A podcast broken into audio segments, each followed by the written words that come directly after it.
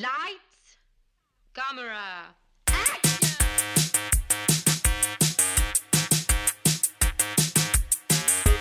Aujourd'hui à l'émission, Mort à Venise, Tous les chiens vont au paradis et un film mystère. Bienvenue à Ongeance de film.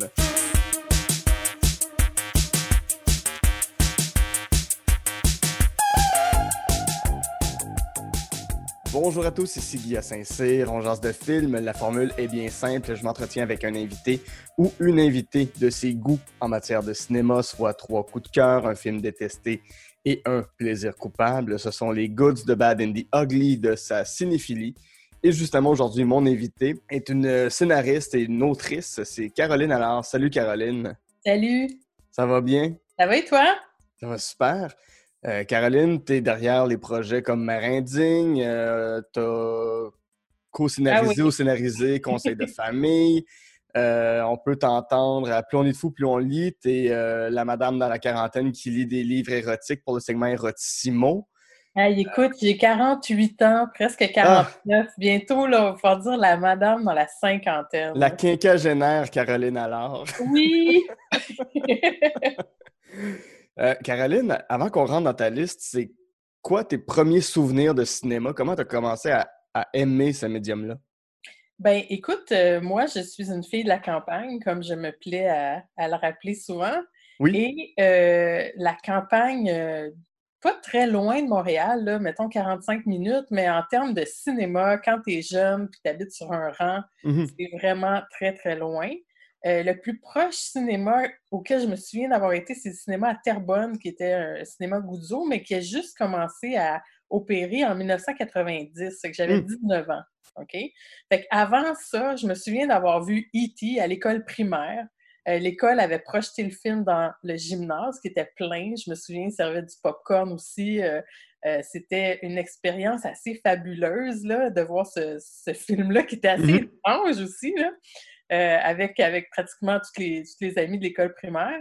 Je me souviens d'avoir été au cinéparc aussi euh, quand j'étais jeune avec mes parents, mais euh, vraiment, pour moi, le cinéma, avant que j'arrive à Montréal, au moment où j'avais justement ça, le 19-20 ans, c'était les gros films d'action, c'était les grosses comédies américaines. donc, moi, j'étais vraiment dans ce, dans, dans cet état d'esprit-là. Pour moi, le cinéma, c'était du, grand déploiement, c'était du divertissement.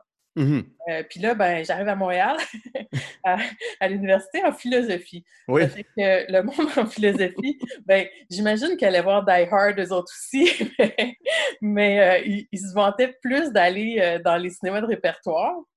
Et puis, ben, c'est c'est avec un, un copain dans ce temps-là qui était en philosophie aussi que j'ai écouté euh, mes premiers films de répertoire. Donc, euh, de ceux-là, Mort à Venise, mais Oui. je me souviens aussi euh, d'avoir vu plein de films français, là, Les Enfants Terribles. Je me souviens d'avoir vu, c'est quoi déjà, tu vas savoir, toi, est-ce que c'est Diva, l'espèce de film? Oui, oui, oui, le film du gars qui enregistre un concert d'une femme qui a jamais été enregistrée de sa vie, puis ça devient une espèce de copie Ouais, bootleg. Là. Voilà, ouais. exactement. Je me souviens d'avoir vu Jules et Jim aussi. Mm. Euh, puis là, vraiment, je me souviens d'avoir vu La Reine Margot au cinéma, qui Wow. est quand même un- du divertissement aussi d'une certaine façon. Mais j'avais jamais vu des films comme ça avant. C'était vraiment pour moi une énorme découverte là, de voir que justement qu'il y avait des choses au-delà de Die Hard que par ailleurs j'aime beaucoup, c'est à le dire. Mais, euh, mais vraiment, puis c'est drôle hein, parce que tu arrives au début de l'âge adulte, puis là tu découvres toutes ces choses-là. En même temps, tu sais, genre, tu manges des sushis pour la première fois. Tu sais, moi, mes filles, ils mangeaient des sushis quand il y avait 4 ans, là, tu sais. Mais on était dans une époque aussi, là, où euh, culturellement, il y a pas mal de choses qui s'ouvraient aussi. Fait que le cinéma, pour moi, ça, ça s'incarne, là, dans cette époque-là de ma vie où est-ce que, ben, tu es en pleine période d'apprentissage, puis le cinéma, c'était un apprentissage comme ça pour moi aussi. Oui. Je veux savoir, avant qu'on continue, as-tu des, des écouteurs? Parce que si je te parle en même temps, ton son va couper. Là, ça ne ça, ça l'a pas fait, mais juste au cas où, euh, Non, où ça le fasse. Comment? Je n'en ai pas. Ah, d'accord, d'accord. On va continuer comme ça, puis je ferai attention pour ne pour pas te couper. C'est beau. Ah, ben, ah, OK, écoute, ben, veux-tu que j'en mette? Oui. Oui? OK, ce sera pas long.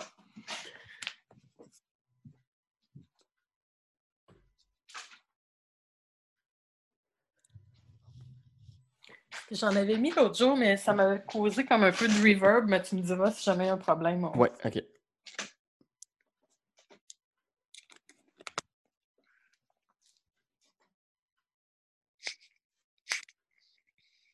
Me voilà. Excellent. Puis non, il n'y a pas de reverb, je t'entends très très bien. Super. Yes. Euh, T'en as parlé, rentrons maintenant dans ta liste. Mort à Venise, 1971 de Lucchino Visconti. Ça met en vedette euh, Bjorn Anderson et Dirk Bogard. Je ne sais pas si je le prononce comme du monde, si c'est Bogarde ou Bogard. Moi, c'est Dirk Bogard. Dirk Bogard. À la française, oui. qu'est-ce, que, qu'est-ce que ça raconte, ce film-là? C'est un film d'art, c'est un film d'art et d'essai, on pourrait dire. Oui, absolument, mais c'est tiré d'un roman de Thomas Mann. Hum? Euh, donc, et ça raconte l'histoire d'un compositeur ou d'un chef d'orchestre qui euh, va en vacances à Venise, il est en panne d'inspiration, puis il se retrouve dans un, dans un resort, finalement, sur la plage avec euh, des, des gens quand même assez riches. et cet homme-là va tomber sous le joug d'un très jeune homme, d'un adolescent à la beauté vraiment éthérée. et cet homme-là, donc, Dick Bogart va vraiment avoir un coup de cœur esthétique pour Mhm. euh, ce jeune homme-là. Il va tomber en amour avec lui, ce qui va rester un amour platonique, mais, mais quand même, euh, on va sentir l'intensité de, de ces émotions-là. Et la particularité de ce film-là, puis c'était drôle de voir aussi que tu me proposais d'en parler euh, en ces temps de pandémie, Oui. c'est que ça se passe au moment où la peste, justement, commence à décimer Venise. Mhm. Donc, euh, au fil du film, on va voir la peste s'infiltrer, en fait, euh, dans, dans la vie des personnages. Il va rester à l'écart au début parce qu'ils sont dans, dans cette espèce de resort-là. Mais peu à peu, les gens vont quitter le resort. Ça va être de plus en plus désert. Ça va ressembler, dans le fond, à nos rues en plein confinement. Euh, euh, il n'y aura personne alors qu'en général, c'était animé et tout. Mhm. Euh, quand il va y avoir des excursions à, à Venise dans la ville, euh, les gens, on va voir des gens qui meurent en fait de, de la peste, mais euh, les, les autorités et tout veulent rassurer les touristes, dire que non, euh, c'est pas grave, il, ne se passe pas euh, tant grand chose que ça. Et Dirk Bogard va essayer de convaincre la mère du jeune homme de s'en aller, de quitter, parce que bon, il veut le sauver en quelque sorte.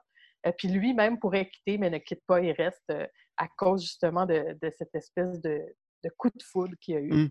Et, euh, et il va aller se faire faire un certain moment. C'est ça, c'est un film avec des images qui sont absolument euh, grandioses. là. Mm. Tu sais, ça, ça, je me souviens, j'ai vu ça au début, euh, début de ma vingtaine, puis j'avais pas réalisé avant de voir ce film-là à quel point le cinéma, ça pouvait être un art visuel Ouais. euh, avec des images aussi spectaculaires, aussi chargées là, de, de, de beauté, d'émotion et tout ça.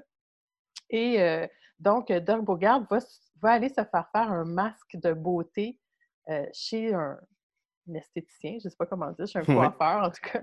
Et son masque, il va se faire maquiller littéralement, il va sortir de là et ça va être comme un masque mortuaire finalement. Mm. Donc, il va préfigurer la, la mort de ce personnage-là euh, dans, ce- dans une scène absolument sublime, encore une fois, là, mais Mhm. une scène euh, mortelle mais sublime.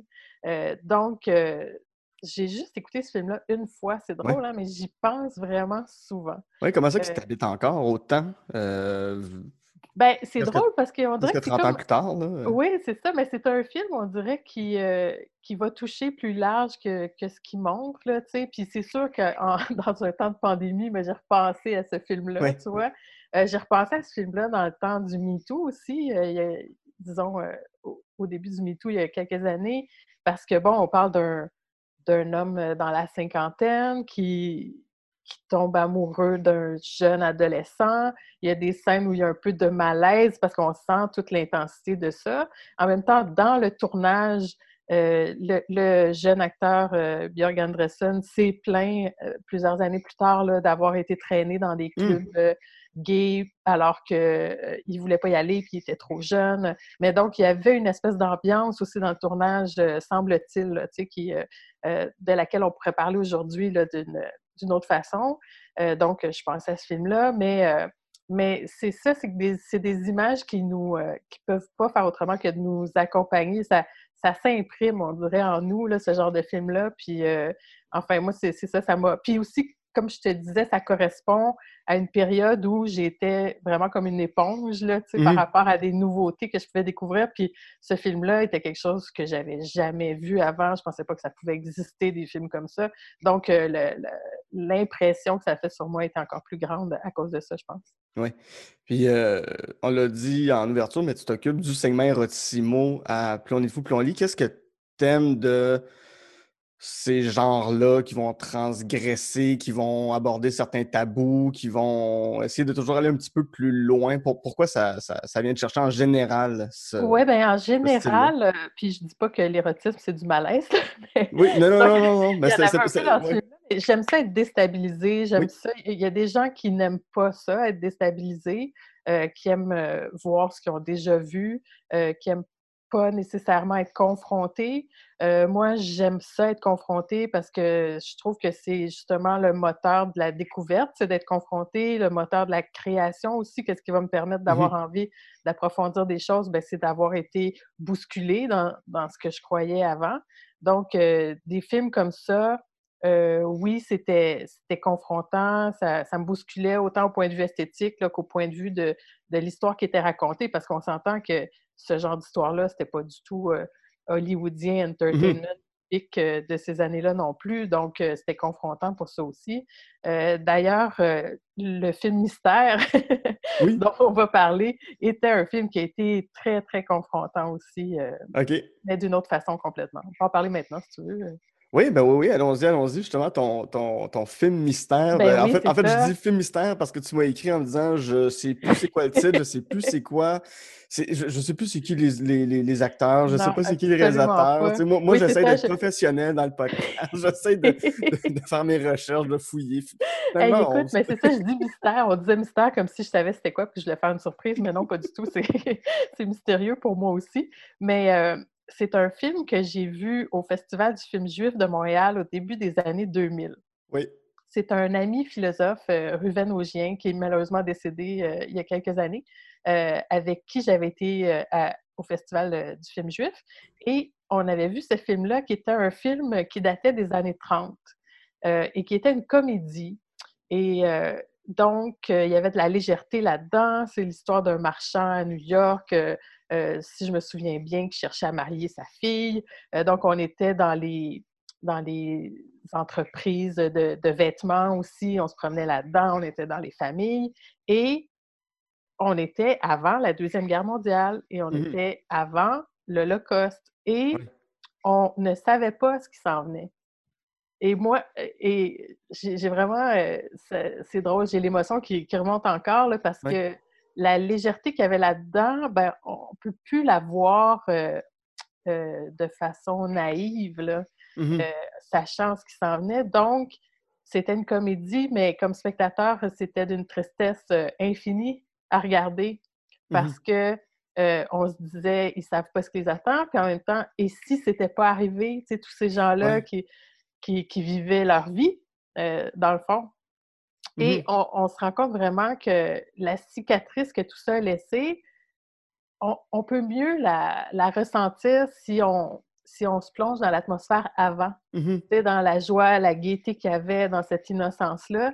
Et là, après, ben, on voit là, vraiment le- le- la grande faille, là. Puis aussi, ce que, ce que ça m'a fait réaliser, c'est que on sait que les films, ça peut pas exister en vase clos. Tu sais, des fois, on, ben, tu sais, on apprécie un film pour ce qu'il est, oui, mais en même temps, on met des choses dans, dans ce qu'on regarde. Puis Oui.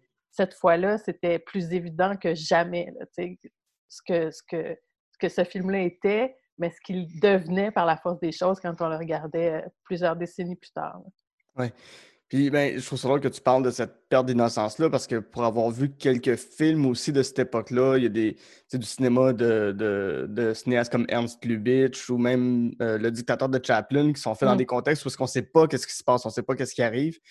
Puis la question du nazisme, la question du fascisme est traitée avec une certaine légèreté. Puis c'est ça, c'est comme, c'est Ouais. c'est leur normalité. Puis c'est ça, ils ne peuvent pas encore savoir. Il y, a, il y a toujours une espèce de décalage où tu te dis, mais ils s'en- vont vers quelque chose de, de tellement épouvantable, puis ils en parlent encore comme si c'était mm, ju- ju- juste une petite guerre ou juste euh, ça va se régler bientôt. Euh, ouais, Ben oui, ben oui, c'est ça. Puis ça nous fait, euh, tu vois, puis bon, je fais un lien encore avec la pandémie, puis bon, euh, qui est pas l'analogie n'est pas parfaite, mais Trump au début qui disait ben oui, il va y avoir 4-5 personnes qui vont avoir la COVID, l'été va arriver, ça va, tu sais, ça va régler tout ça. Donc, on a vraiment tendance à, être dans le déni, peut-être, par rapport à, ce qui s'en vient, puis à pas le voir. Puis là, ben, c'est ça, on l'a en, en, plein visage. Puis aussi, ben, euh, Ruven, avec qui j'étais cette mmh journée-là, est né dans une famille juive polonaise qui était survivante euh, ah!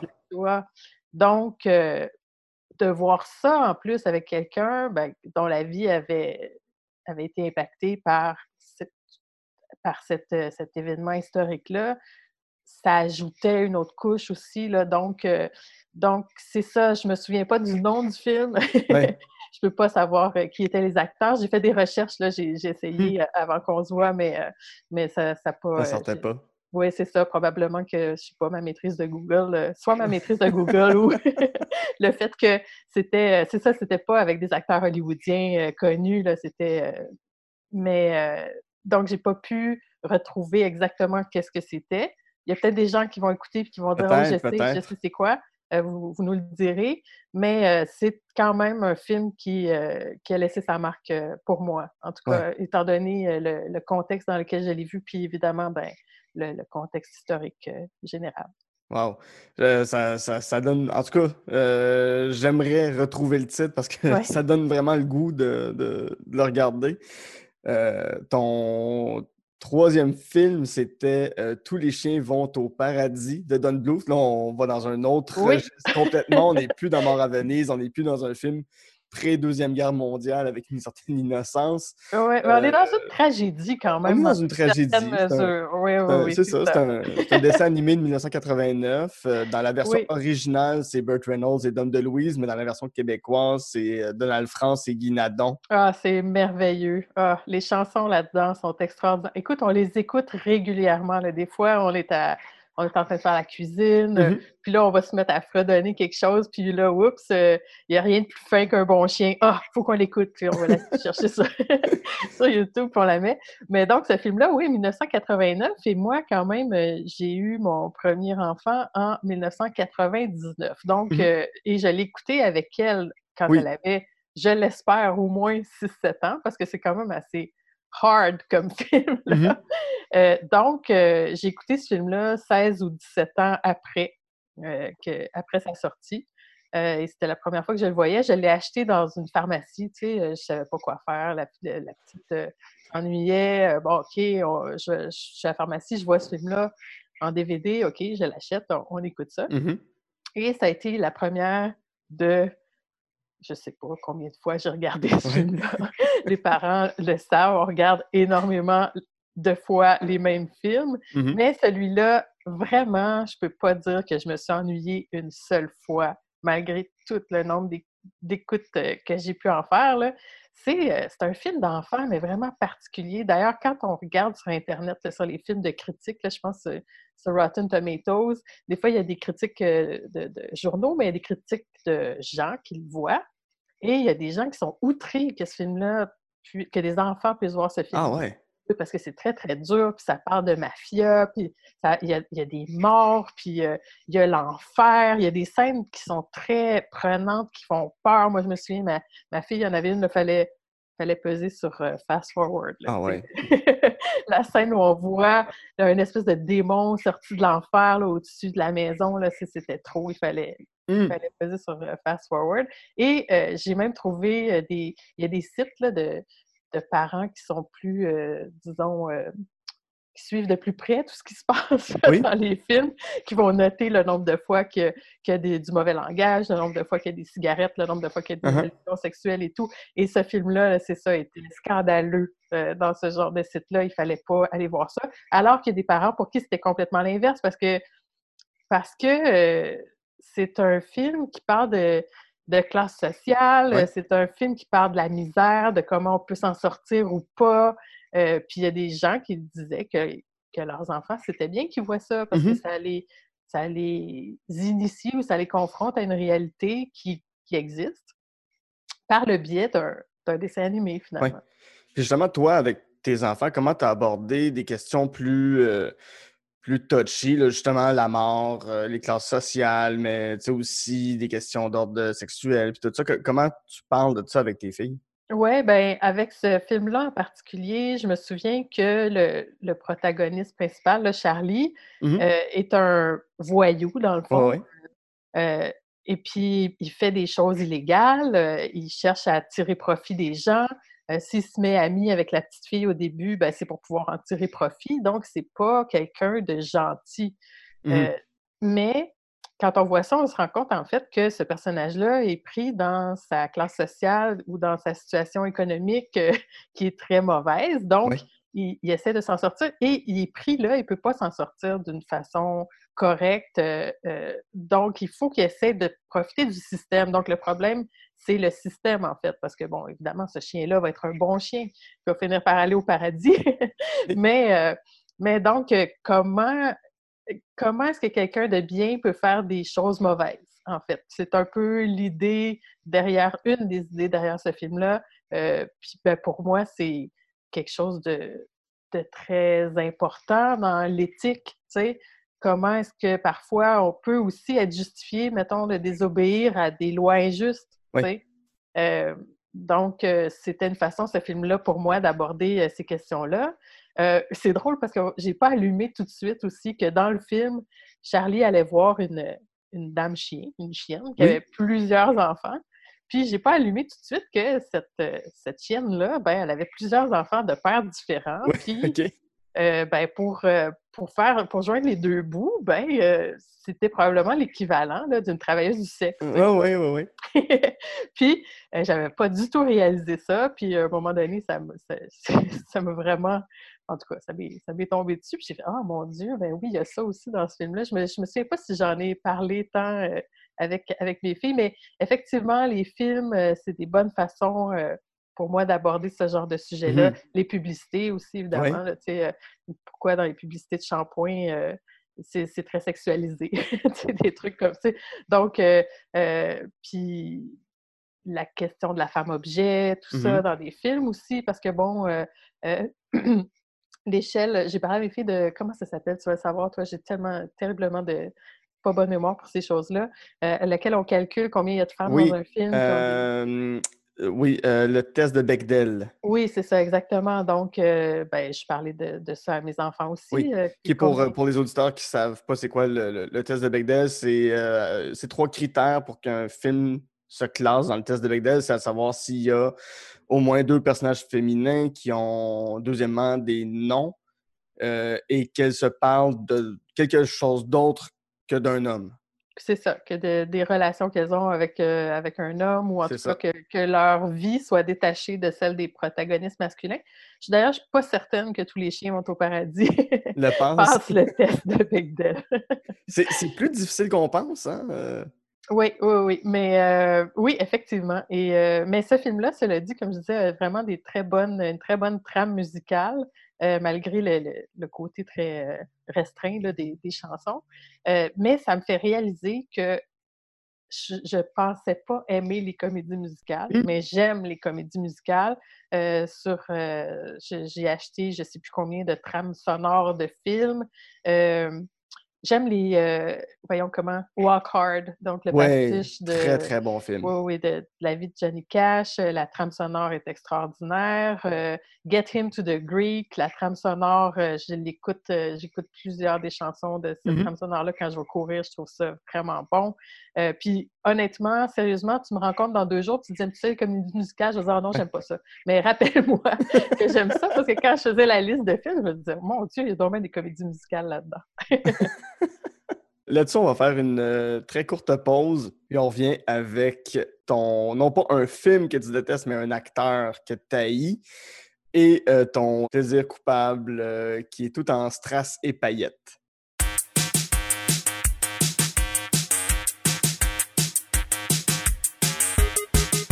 J'adore enregistrer On jase de films ça me permet de partager avec vous ma passion première qui est le cinéma et avec des invités formidables.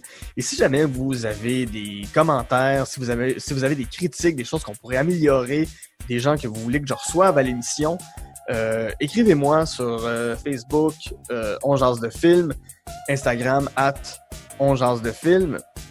Venez me parler, faites-moi vos listes, vos trois coups de cœur, les films que vous détestez, les films qui sont des plaisirs coupants pour vous. Je vais vraiment avoir un plaisir fou à vous lire.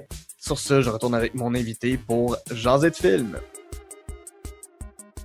De retour à Ongeance de film avec mon invité Caroline Allard, avec qui, en première partie, on a parlé des films Mort à Venise et Tous les chiens vont au paradis et son film Mystère qu'on n'a toujours pas trouvé le titre. Euh, encore là, j'invite les auditeurs, si jamais vous savez c'est quoi ce fameux film dont on a parlé, écrivez-nous, je suis vraiment curieux de le voir.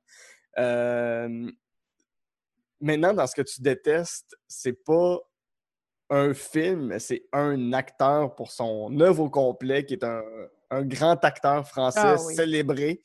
Euh, c'est Louis de Funès. Euh, Louis de Funès, à qui on doit Ah là La là. Grande Vadrouille, euh, Rabbi Jacob, toute la série des gendarmes, le très flatulent La soupe aux choux. Que- Qu'est-ce que qu'est-ce que t'aimes pas de ce comédien-là? Qu'est-ce que t'aimes pas des, des comédies de Louis de Funès? Ah, écoute, euh, c'est viscéral chez moi. Il y a quelque chose, Oui. premièrement, dans la voix. Mais c'est pas juste la voix, c'est évidemment parce que c'est souvent des rôles où il, il Oui. le rôle d'un homme plein de hargne ou très imbu de lui-même, euh, qui va euh, crier, qui va s'emporter. Euh, puis il y a quelque chose là-dedans là, qui vraiment, là, il y a une vibration qui me coupe net l'envie d'écouter ça. Euh, et euh, ça serait pas tant un problème dans ma vie si mon mari n'était pas un grand fan de, de Louis de Funès. Je me souviens quand j'étais jeune d'avoir écouté La soupe aux choux, puis je me souvenais pas exactement de ce qui se passait dans ce film-là. Là, j'ai été voir avant de te parler euh, la, la description du film. C'est quand même intéressant. Euh, ben, c'est très, euh, en fait, c'est très terroir. Tu sais, c'est, c'est bon, on aime, on aime notre terroir, on est des gens du peuple, et puis là, tout à coup, la civilisation arrive, il y a des, des commerces qui ouvrent, il y a le- son- l'ancienne blonde, en tout cas, c'est compliqué, là, mais qui, qui, qui fait renaître alors qu'elle a 20 ans, elle va magasiner, puis bon, euh, donc euh, c'est la superficialité versus l'authenticité, euh, je pense, ce film-là. Euh, puis il y a quelque chose que je trouve intéressant là-dedans, mais que je trouve aussi. Moi, personnellement, ça, j'ai pas cette fibre-là, tu vois, de, de, de désir d'authenticité qui serait relié à un traditionnalisme, là, comme ça. Puis Louis de Funès, son personnage, je le vois beaucoup comme ça. Euh, très réfractaire au changement, euh, très euh, hargneux euh, vis-à-vis des gens qui ne respecteraient pas son autorité. Tu sais, on dirait que ça, pour moi, là-dedans, il y a des valeurs là, conservatrices. Puis je suis pas anti-conservatrice, là, euh, mais ce conservatisme-là là, Ouais. dans l'autorité, tout ça, ça, je sais pas, ça vient me chercher, puis ça se concentre vraiment dans, dans la voix et dans Mais l'attitude. même s'il y a le renversement des codes, généralement, si on regarde Rabbi Jacob, à, à la fin, il y a un renversement de ce code-là, mais euh, un, peu, un peu tout ce qu'il a fait, c'est toujours euh, jouer le bourgeois pour mieux le dénoncer. euh, Oui, absolument, mais, mais oui, tout à fait. Mais dans l'incarnation, il est trop bon, en fait. Je pense que c'est ça le problème. il est tellement bon dans son incarnation que euh, même si je- même si tu anticipes le renversement, euh, je, je peux pas, je peux, je peux juste pas l'écouter. Euh, cela dit, j'ai entendu des entrevues Oui. avec cet acteur-là, super intéressant. C'est toute une personnalité aussi. euh, euh, c'est quelqu'un qui est Mhm. arrivé, je crois, sur le tard là, dans le métier d'acteur. euh, euh, puis c'est ça, sa vie est, est fascinante aussi, euh, euh, Oui. son professionnalisme aussi. euh, donc, euh, euh, on dirait que j'apprécie l- ce qu'il fait, mais je ne Oui. peux pas l'écouter. Et euh, mon mari, même, euh, des fois, bon, j'habite dans un très petit bungalow de banlieue et écoute parfois ses Oui. films avec euh, mes filles dans le sous-sol et me mettre des bouchons dans les oreilles parce que ça traverse les murs, le- l'espèce de, de voix un peu hargneuse, nasillarde, là. oui, alors, euh, donc, à mon grand regret, Louis de Funès, c'est non. mhm. Puis comment, comment tu l'as découvert, cet acteur-là? Ben, je pense qu'à la télé, hein, la soupe aux choux, euh, ça, ça jouait régulièrement, si je me souviens bien. Là, je ne sais pas si c'était à, à Radio Cannes ou à Télé-Québec euh, à l'époque, euh, mais je sais qu'à la télé, il y avait quand même assez souvent des films de Louis de Funès qui passaient. Puis j'imagine qu'en famille, on devait écouter ça. mais c'est ça, j'ai pas. J'ai vraiment le souvenir d'une vibe, plus que le souvenir d'un film comme tel, et d'avoir Mmh. décrocher immédiatement de, ce genre de personnage-là. Ton mari, a-tu essayé de te faire aimer ou de te faire comprendre Louis de Funès? Ah, complètement, oui. Il a dit faut que tu écoutes le petit baigneur, c'est tellement bon. Parce que pour lui, mais c'est souvent ça, hein, c'est des comfort movies, si on veut, tu sais, euh, en, lien avec le comfort food. Ben lui, le petit baigneur, il écoutait ça quand, il était jeune avec, euh, euh, avec sa famille, puis ça lui rappelait des bons souvenirs. Puis là, ben, les filles adorent ce film-là chez nous. Mais moi, non, je non, j'ai jamais pu. Puis euh, autant euh, j'ai d'amour pour cet homme, je parle de mon mari, autant il y, a des, il y a des choses qu'il ne faut pas faire. Et écouter Louis ouais. Puis quand il a commencé à, montrer les films de, de, Louis de Funès à tes filles, qu'est-ce, que ça t'a fait? Es-tu allé te cacher? Puis t'as fait « Oh non, j'espère qu'ils n'aimeront pas ça. » Ah, mon Dieu, ben écoute, euh, lui, c'est les films de Louis de Funès et moi, c'est mes goûts musicaux qui me portent vers le country et ces choses-là, par uh-huh. lesquelles j'accroche mes filles aussi et que lui déteste. Donc, on a chacun. Euh, il y a quand même un équilibre qui se crée. Ton plaisir coupable maintenant, c'est euh, un film avec Will Ferrell, Blades of Glory. Pour ceux qui aiment Louis de Funès, peut-être qu'ils vont pas aimer Will Ferrell. Donc encore là, on retrouve un équilibre. Oui, puis il y a quelque chose d'un peu incompréhensible dans le fait de dire que j'aime pas les films de Louis de Funès, mais que Blades of Glory, je peux pas m'empêcher d'aimer ça. C'est deux acteurs qui, qui crient énormément. Là. Will Ferrell, euh, il s'est fait une carrière sur hurler quand ça va mal, hurler quand il comprend pas, hurler quand il est heureux.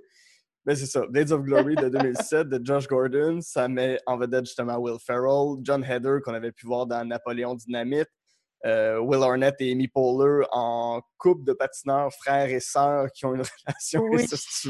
Oui. Euh, il y a aussi Jenna Fisher qui joue la blonde de je sais plus lequel des de, deux de John Heder, en fait. De John Heder. Oui, c'est ça. En tout cas, l'espoir romantique. Euh, oui, c'est ça. Et qui était Pam dans The Office, d'ailleurs. Et c'est un autre film, je me rends compte que j'ai acheté à la pharmacie. Donc, euh, oui, voilà, c'est comme ça. Moi, euh, je ne peux pas me targuer d'être. Euh, je ne peux pas faire semblant que je suis une grande cinéphile quand, quand, on regarde où je me procure mon divertissement. Mais j'adore les comédies caves. Là, mmh Ça, c'est sûr.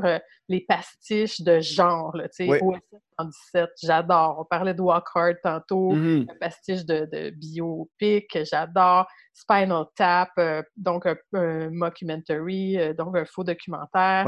Euh, Best in Show aussi, qui est un mm-hmm. faux documentaire et qui est sans doute le Best in Show, le film que j'écouterais à chaque semaine sans ah me tanner.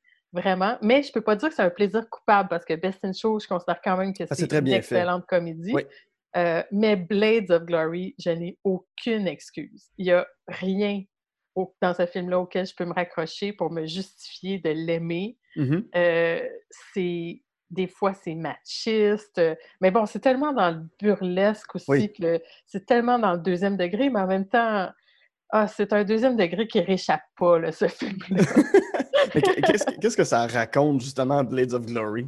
Bon, alors, c'est des patineurs artistiques euh, qui font de la compétition de couple mmh et euh, à un certain moment, euh, donc, les, leurs partenaires ne, sont plus avec eux, donc Will Ferrell et John Là, je me souviens plus pour quelle raison. J'aurais dû faire mes devoirs, regarder ça avant, mais ils se retrouvent en fait à devoir être en équipe ensemble, mmh donc en couple, ce qui est deux hommes. Et là, évidemment, quand je dis qu'il n'y a rien qui réchappe ce film-là, ben, tu as une espèce de.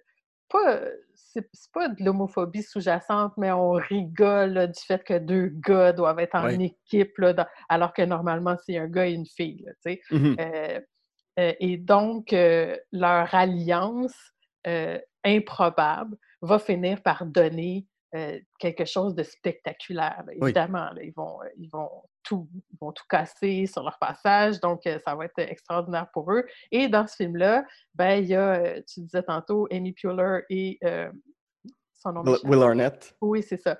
qui veulent que ça échoue, donc mm-hmm. cette, cette équipe, et qui vont essayer de, de la briser en manipulant la, la, la, petite sœur, en fait, pour aller, pour aller séduire un des deux, donc euh, euh, introduire la bisbille dans ce mmh couple-là. C'est n'importe quoi. C'est vraiment n'importe quoi. Puis c'est ça, il y a une, une, figure de patinage que personne n'a réussi avant, qu'il faut qu'il réussisse. Et s'ils ne la réussissent pas, littéralement, ça va castrer la un des deux personnages. Fait qu'on est dans du niaiseux. là, c'est du gros burlesque. Là. Ah oui, puis c'est ça. Puis du burlesque, là, vraiment, qui, qui fait appel à nos, à nos instincts les plus primaires, je te dirais. Avoir peur de se faire couper les gosses, là, Trouver ça niaiseux qu'il y ait deux gars qui patinent ensemble. Tu sais, c'est... C'est ça, c'est un plaisir, mais c'est réellement coupable. Tu le sais, tu me connais, je suis quelqu'un de conscientisé, je suis quelqu'un qui, euh, qui essaie de penser aux conséquences de mes choix. Mm-hmm. Euh, puis c'est ça, je, je, je l'avoue, ce plaisir coupable-là, euh, non pas pour me penser bonne de trouver ça bon, mais comme un peu un acte de contrition. Là. comme pour les comédies musicales que tu avoues à contre-cœur aimer, est-ce que tu aimes le monde du patinage artistique? Est-ce que pendant les Olympiques, tu vas t'asseoir pour regarder toutes ces paillettes et ces maquillages? Ah, c'est sûr, c'est sûr, oui, oui. Puis là, écoute, on se parle en ce moment. Je, porte un. Je suis habillée tout en noir. J'ai un jean noir, j'ai mes bottes en noir, j'ai un col roulé noir. On s'entend, là. Je suis pas très paillette, là. Mmh euh, mais euh, oui, je peux apprécier. Euh, je suis une grande fan de RuPaul's Drag Race. J'adore ça, là, les, en fait, les transformations, puis l'entertainment, vraiment, oui, j'aime ça. Euh, je dois dire, quand, quand c'est un bon show, il y a, peut-être probablement quelque chose de ça là, aussi dans Blades of Glory. Là. Tu J'ai aimé ce genre de compétition-là, un peu kitsch, là, ou même beaucoup kitsch, mais les gens qui le font, là, je dis, sont pas au deuxième degré, mais ça, ça dépend, là, pas, dans, pas dans le patinage artistique, je crois. Euh, il y, a tout un côté chez les drag queens que j'aime beaucoup, là, justement, de, de, prendre le dessus sur l'espèce d'apparence, puis euh, d'en faire autre chose, d'en faire euh, une célébration de la féminité qui est qui, qui, pervertit l'idée qu'on peut avoir de c'est quoi être un, être un vrai homme et tout. En tout cas, on n'ira pas là. dans Blades of Glory, il n'y a pas ça. ouais. Non, vraiment pas. Euh, ni dans le patinage artistique, en fait, pas encore, je crois. Mm-hmm. Puis c'est un film qui se passe à Montréal. Oui, Qui assume que c'est à Montréal. Tu vois le stade, tu vois l'habitat 67, tu vois le, le canal de la Chine, hein, je pense que vraiment, là, il y a la, la, grande course, là, tu sais, comme l'espèce de, de moment euh, le, plus plein de suspense. Là, je pense que c'est dans le canal de la Chine que ça se passe. Ouais. Bref, euh, je, suis désolée. je suis vraiment désolée de ça. Ben non, il faut pas, faut pas, faut vraiment assumer ses choix. Puis tu m'en parles, puis une partie de moi qui a envie de le revoir, mine de rien. Ah! Euh, Écoute, je, le regarde une fois de temps en temps encore, mettons une fois par deux ans. Mm-hmm. Puis je ris. Puis en même temps, on dirait. Ben, c'est ça qui est. En fait, ouais, c'est intéressant ça aussi, parce que avec tout ce qui se passe socialement aussi, je pense que de plus en plus, là, quand je le regarde, l'espèce d'idée Ah, c'est tellement niaiseux, deux gars qui, qui font du patinage artistique ensemble. Puis je, pense que ça, ça vient euh, à, force de sensibilisation. Je pense que là, ça vient me déranger mmh. de plus en plus. Puis, euh, puis, tu vois, comme je te disais, j'aime ça être dérangée aussi. Fait que ça, je trouve ça intéressant de voir que ce film-là que j'ai pu regarder il y a dix ans, puis trouver hilarant, que maintenant, ah, j'ai des malaises, ah, j'aime ça. Ça, ça fait prendre conscience d'un chemin. Puis je dis pas, euh, des fois, c'est pas nécessairement, il n'y a pas de jugement de valeur, là, de dire euh, j'aime moins ça maintenant, ça peut être pour complètement d'autres raisons. Mais là, euh, ce chemin-là, qui accompagne un chemin social aussi, dire tiens, mon malaise, il vient de là, puis j'aime ça prendre conscience de ça, ça je trouve ça intéressant. J'aimerais qu'on fasse une petite parenthèse sur Best in Show. Qu'est-ce que tu aimes de, autant de cet humour-là, de ce genre-là, du cinéma de Christopher Guest, parce que c'est pas le seul film de lui que t'aimes. Euh, que- Qu'est-ce qui te plaît de, de Best in Show en particulier?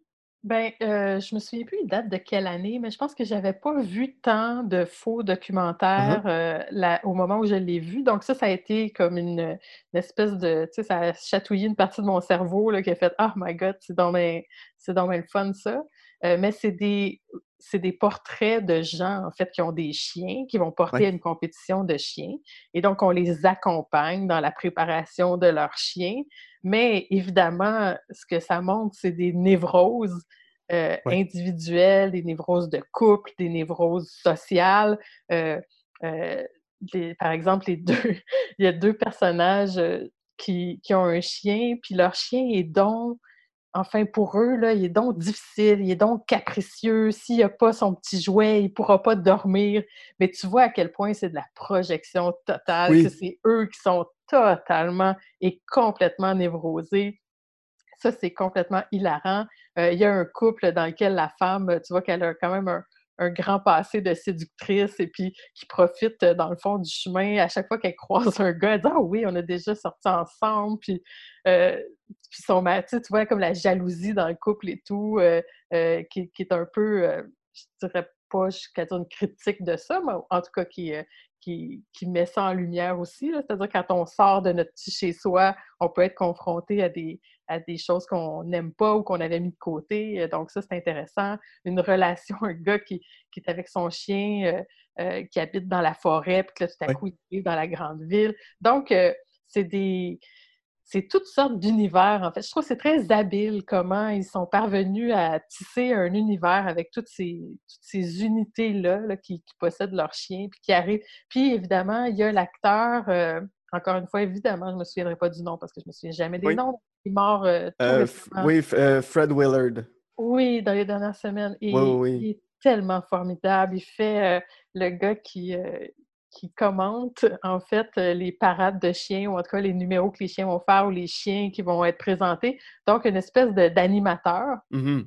ou de commentateur sportif, mais pour des chiens, et qui a aucun filtre, qui connaît manifestement rien à tout ça, mais qui est d'une candeur et d'une joie de vivre absolument formidable.